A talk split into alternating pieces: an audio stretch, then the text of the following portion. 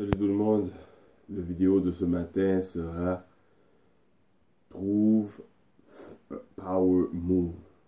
Il y a Max Victor qui, qui parle de Power Move 3 4 fois par année. Il faut que tu fasses quelque chose qui va te secouer de façon à ce que tu puisses avancer.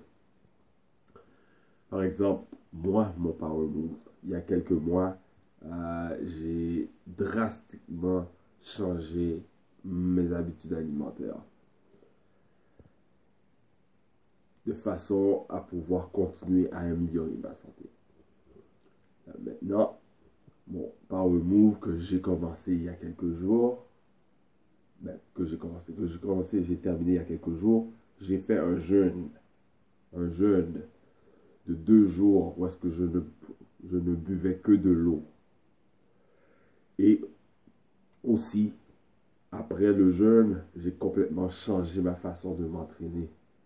Maintenant, j'utilise des circuits où est-ce que je fais des pauses de 10 secondes entre des, entre des, euh, des, séquences de 4 exercices.